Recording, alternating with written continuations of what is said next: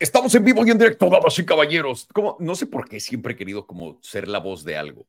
Eh, yo me imagino que porque la primera oportunidad que tuve para hacer algo en mi vida fue como, me parece que era en TV Azteca para el otro lado del espejo. No sé si esa cosa siga todavía en la televisión o no, pero me quedé con el trauma de que nunca salieron mis episodios al aire o sí salieron, no sé, cuando hice el voiceover. No recuerda, pero damas y caballeros, bienvenidos a Nadie Me Preguntó, donde esta vez les voy a contar todo todo, absolutamente todo lo que nadie me preguntó, específicamente relacionado al tema de Ray Dalio, Ray Dalio y su gran consejo que le acaba de dar a la gente.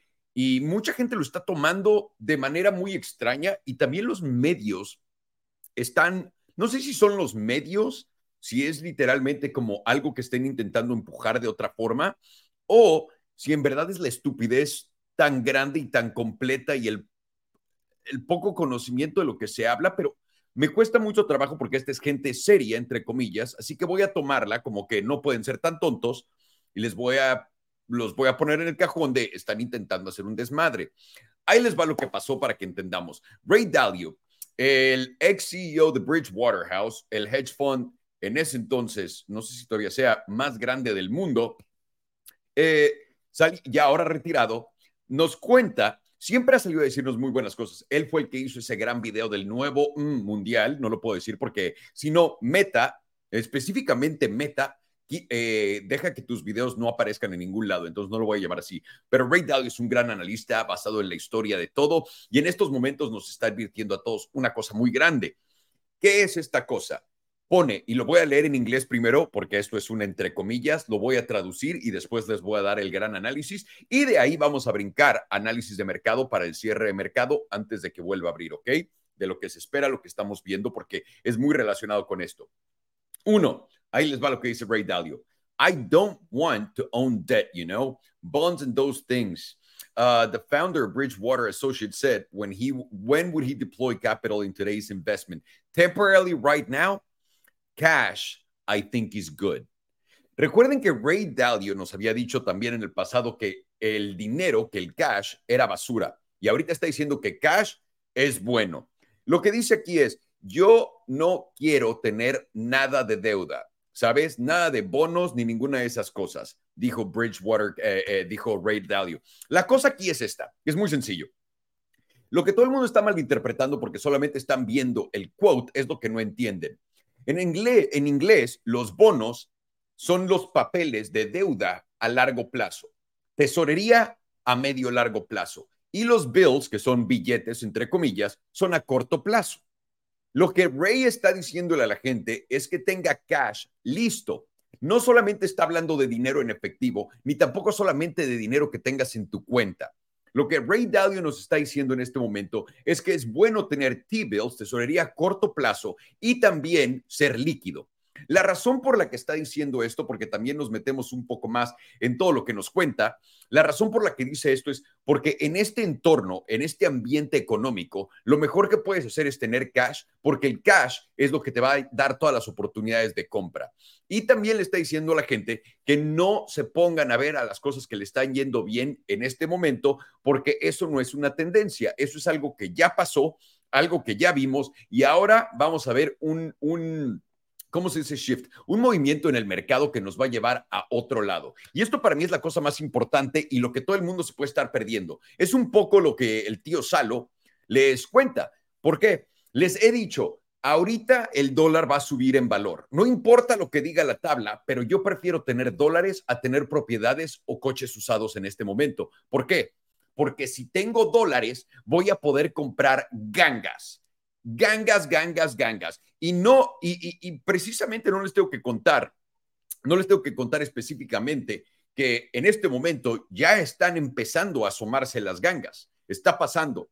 No lo estoy leyendo en ningún lado, no me estoy metiendo a ver en un blog que dice, no me contó un amigo, estoy yo efectivamente en el mercado de los coches usados y estoy también en el mercado de las casas, nuevas o usadas. Cualquiera de las dos, la que le vendan al tío Salo que tenga sentido es la que va a comprar.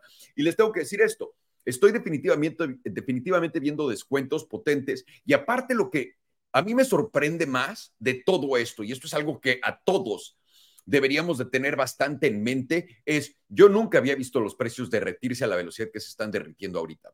todos creíamos que en el 2008, que esto iba a pasar una vez más, como el 2008, que iba a tomar mucho tiempo en que todo esto afectara todo. Pero la realidad es que es muy diferente.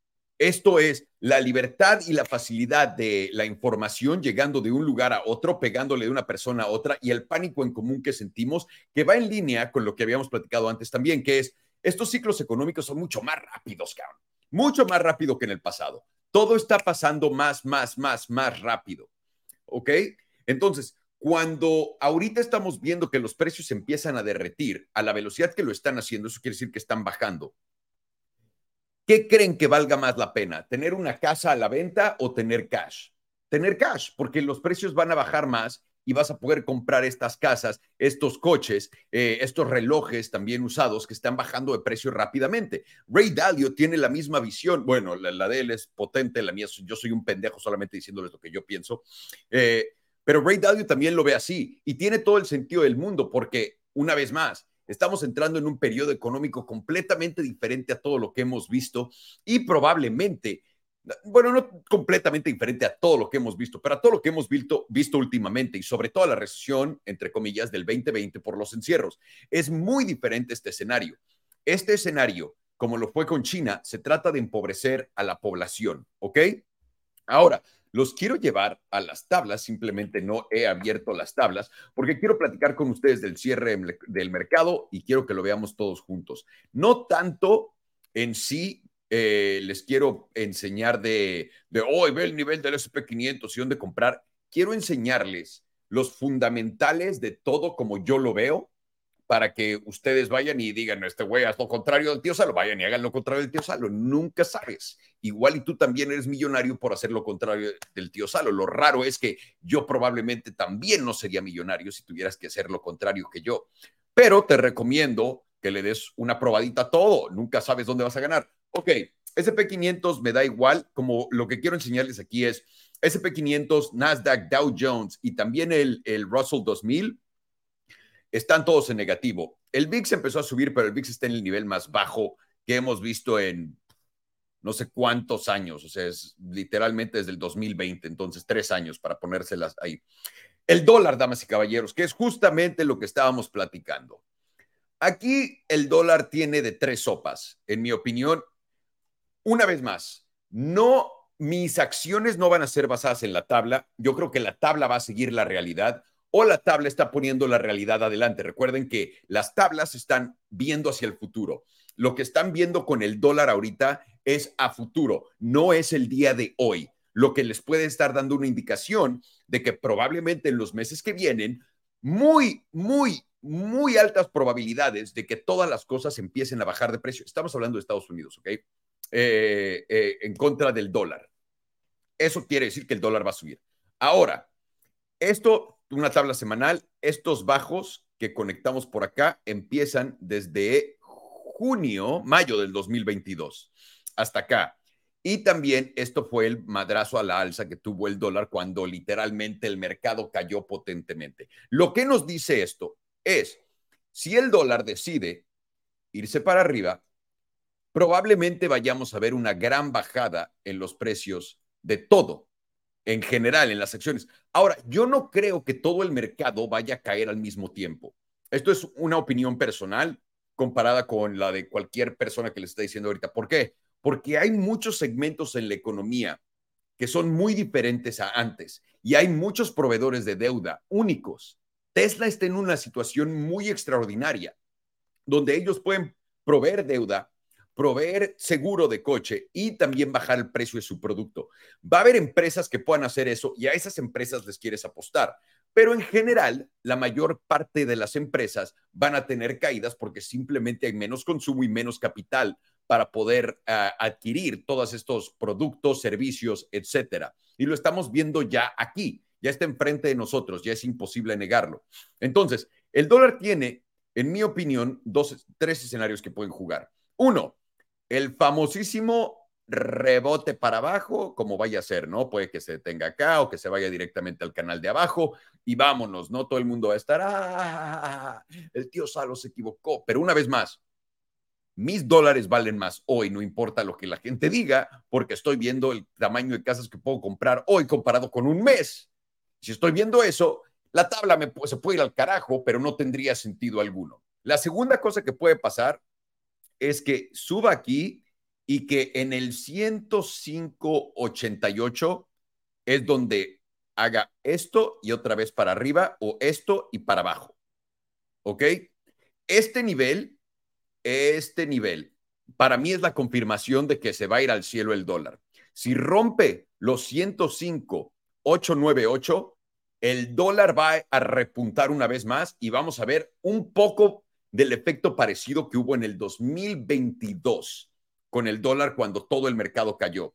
Y esto es importante entender porque una vez más, si están en el mercado para comprar una casa, si están en el mercado para comprar acciones, si están en el mercado para comprar un bien como Bitcoin, este no es el momento. Ahorita me recuerda mucho esta ocasión algo que habíamos platicado nosotros que les había yo contado, que es esto. ¿Recuerdan cuando les dije, las casas que valen dos millones de dólares hoy van a valer un millón de dólares y ese millón de dólares va a costar más trabajo tenerlo que antes? Al principio cuando dije esto, sonaba loquísimo y la gente decía, ¿cómo? ¿Cómo una casa de dos millones va a valer uno y va a costar más trabajo tener el millón de dólares? Yo creo que ahora es muy indiscutible el escenario. Ahorita, pedir un préstamo de un millón y medio de dólares, en el mejor de los términos que te pueden dar en general, estás hablando que tienes que hacer un pago de casi 10 mil dólares al mes por millón y medio. Cuando hace, antes de que empezara todo este desmadre, estabas hablando de entre 5 y 6 mil 500 dólares. Ha subido brutalmente. El mismo dinero no te compra lo mismo. Y estás viendo lo que está pasando con, con, con los precios en todo. Los quiero llevar a Bitcoin. Bitcoin está formando un patrón muy posiblemente acá de cabeza, hombro, cabeza, hombro. Y esto es hombro, cabeza, y aquí puede que sea el otro hombro, y aquí nos dé el putazo para abajo. ¿Qué tanto estoy esperando? Discúlpenme. ¿Qué tanto estoy esperando que esto se absolutamente hunda? No sé si estoy esperando a que se hunda, pero ahí les va lo que yo les diría digamos que se va a romper. No puedo hacer eso ahí porque esa es la cabeza. Digamos que el hombro llega por acá. Ok, que se va a dar la repuntada por acá y que se rompe por acá. Ese es el escenario que les estoy pintando. Igual ya estoy mal.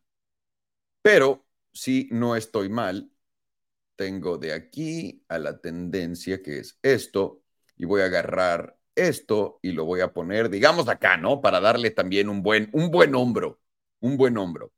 Estamos hablando de tocar los 17 mil dólares una vez más si esto es que llega a jugar. No me interesa tanto el precio de Bitcoin, no es tan importante. Lo que es importante para mí que entienda la gente que está viendo esto es cuando ves el SP500, que es completamente relacionado con Bitcoin en la mayor cantidad de su existencia, en cuanto a momentos alcistas y momentos bajistas, tenemos que entender que no hay liquidez en estos mercados y Bitcoin es Bitcoin fue un reflejo directo de cuando había más dinero en el sistema, porque subió de precio un chingo. En cuanto inyectaron el dinero, Bitcoin fue el primero en decir, hey, hey, hay más dinero. Y subió de precio un chingo. Cuando no hay dinero en el sistema, estamos viendo que Bitcoin está haciendo sus máximos relativos en los 30. Es la mitad o menos de la mitad del precio que tocó en altos comparado con el SP500 que está literalmente, me parece que entre 8 y 15% a punto de tocar esos precios una vez más hasta arriba. La razón por qué les tengo que advertir de esto es porque mucha gente cree que va a haber un repunte rápido y así, pero esto tiene más que ver con las casas. Quiero que veas tu Bitcoin como una casa. Y en mi opinión, igual y estoy mal, pero creo que he aprendido bastante desde mi último error en, Bitcoin, que es muy importante aprender de, nuestros errores. Eh, en mi opinión, lo que estamos viendo con Bitcoin es simplemente un nuevo precio relativo de acuerdo a la masa monetaria que existe, que es flotante para nosotros, porque los gobiernos siguen imprimiendo un chingo de dinero. Es más, están imprimiendo más que nunca, pero nada de eso nos cae a nosotros. Ya encontraron una forma más eficiente para completamente dejar todo el dinero en un circulito y que no nos llegue a nosotros. Así que tengan mucha atención en esto, porque obviamente va a tocar a todos los criptoactivos que se puedan imaginar. ¿Ok? De ahí los quiero llevar al petróleo. Habíamos platicado del petróleo en chinga. quiero que vean la gráfica rapidísimo de dónde viene esto, en noviembre del 2021. Rompió esta, vean, porque la parte la retesteó, rompió esto y estamos en la semanal y se quedó aquí arriba. El petróleo pasa a estos niveles de 93.58, va a ser mi confirmación que va a buscar la parte alta de este rango. Buscar la parte alta de este rango no me espanta. Yo no creo que vayamos a llegar aquí arriba. Yo creo que si el petróleo vive aquí, en este nivel, abajito de los 100 dólares por tres meses, va a causar una destrucción muy potente en la economía por la inflación que está a punto de causar. ¿Por qué? Porque recuerden que el petróleo está en todo. Si vas a pedir un taxi, si vas a pedir un Uber, si te vas a pedir que te traigan de comer, si vas a pedir un producto, el petróleo es parte de todo. Y si el petróleo ha subido en los últimos tres meses, ¿no? Porque esto es mayo, mayo, junio, julio, agosto, septiembre, cuatro meses, ha subido un 40%, el costo de todo tiene que subir. Y la cosa es, una vez más, no pasa nada si esto pasa así rápido y tranquilo y se vuelve a caer. Pero si llegamos al escenario que les pinto, donde vivimos aquí por tres meses, va a haber un repunte en la inflación, un repunte bastante bueno en la inflación y están viendo lo de los trabajadores, que ya lo platicamos en el video pasado. Otra gráfica que quiero analizar con ustedes es el oro. El oro está para todos los analistas siguiendo una tendencia alcista que de por sí sí sigue una tendencia alcista de muy largo plazo, de demasiado largo plazo. Y es más, aquí mismo hay una tendencia alcista local de marzo hasta aquí, que simplemente no hemos roto. Pero chequen este canalito, que simplemente lo hice conectando los máximos por acá y lo levanté. Vean exactamente el rango que me da. Lo que yo creo y lo que se me hace muy difícil de entender es cómo el oro, y esto aquí es, esta es especulación pura y neta porque voy en contra de todo lo que todo el mundo dice. Todos, hasta la gente que yo respeto, lo más cabrón de todo, estoy usando simplemente mi sentido común. Alejandro, ¿quieres tener oro en este momento o quieres tener cash? Y la respuesta es quiero tener un chingo de cash y es lo que tengo. No quiero tener nada de oro. Nada, nada. ¿Para qué quiero tener oro? El dólar no se va a desplomar en este momento. Si el dólar va a subir, que es lo que yo veo a tendencia alta, lo que Rey Dalio te está diciendo, no, no inviertas en deuda a largo plazo, invierte en deuda a corto plazo, que se llama cash también, T-bills, y también ten cash líquido para comprar. Si Rey Dalio te está diciendo eso, ¿para qué voy a querer oro? Esta es la narrativa que no le queda absolutamente nada. También otra cosa que vale la pena mencionar del oro es Japón tiene alto histórico en el oro en este momento por la evaluación tan potente que está sufriendo y el oro está haciendo máximos en diferentes monedas, pero no en el dólar. Y yo estoy analizando obviamente en contra del dólar al oro y diciendo, en mi cuenta de banco hay bastantes dolaritos. ¿Quiero más dolaritos o voy a empezar a comprar oro? No hay por qué empezar a comprar oro. Lo que están vendiendo en este momento es que va a venir una recesión para adelante. La recesión ya nos la cantó el oro con el máximo histórico. Estamos en una recesión. Nada más que le están jugando muy brillantemente para no contarte eso. Y por eso la gente falla en ver que el momentum del oro se ha perdido. Y es más, está peleando con la parte baja, la parte media del canal, si se ponen a verlo por acá. Personalmente, una vez más, simplemente en fundamentos, el oro tiene que bajar de acuerdo a lo que está pasando, porque yo prefiero comprar una casa que comprar oro, prefiero comprar coches que comprar oro, prefiero comprar relojes pederos que comprar oro en este momento. Tal vez después compre oro, pero ahorita no tengo la intención mínima, no me llama la atención nada, ni una pinche cadenita, solo el Rolex, ¿no? Es como estoy viendo al oro, honestamente. No, no puedo seguir la tendencia de todos, lo siento en esta, que me llamen loco y que me llamen lo que quieren. Ya veremos qué pasa. Gas natural, les he contado esta. Yo creo que el gas natural va a volver a repuntar, pero no estoy preocupado por nada. Lo primero que tenemos que fijarnos es este nivel por acá en los 3 dólares. Seguimos en 2.6, que es una buena subida si lo quieren ver así. Pero de acuerdo al tipo de clima que estamos experimentando este año, que parece que es como principio o fin de ciclo climático, para la gente que no sepa esto, también los ciclos climáticos existen y los ciclos climáticos son dictados simplemente por cuánto llueve, cuánto no, cuándo hay sequía. Y un ejemplo que les puedo dar muy sencillo es, en Los Ángeles, cuando yo compré mi primer edificio en el 2010, está, nunca en mi vida había visto lluvia así. Dejó de llover tres semanas de todo el año. Y normalmente siempre está el, el cielo azul divino aquí en Los Ángeles, nada, o sea, despejado por completo, ni las nubes ni se atreven a aparecerse por acá. Y ese año llovió cabrón. El año pasado, o me parece que es este, o el pasado, en Los Ángeles ha pasado lo mismo. Entonces, estamos básicamente cerrando ese ciclo que ha durado 13 años, ¿ok? Y yo sí creo que hay una gran posibilidad que este año o el próximo tengan un invierno absolutamente brutal todos los países que no tuvieron un invierno brutal el año pasado. es lo que quiero decir de eso. Les había contado, el euro cerró su semana abajo de la línea, por lo que yo creo que el euro va a llegar a la paridad una vez más con el dólar o muy cerca de. Estaría checando estos niveles por acá del 1.05. Después del 1.05 váyanse a dar una vuelta al 1.03 y de ahí a la paridad, señores. Es lo que yo estaría esperando. Y también, ¿por qué? Porque vean también a mi libra esterlina. Mi libra esterlina también se acaba de romper y es Europa y el Reino Unido están más judíos que nosotros, pero van más leve en la política monetaria y los han ayudado también el año pasado con sus cuentas de luz y todo esto.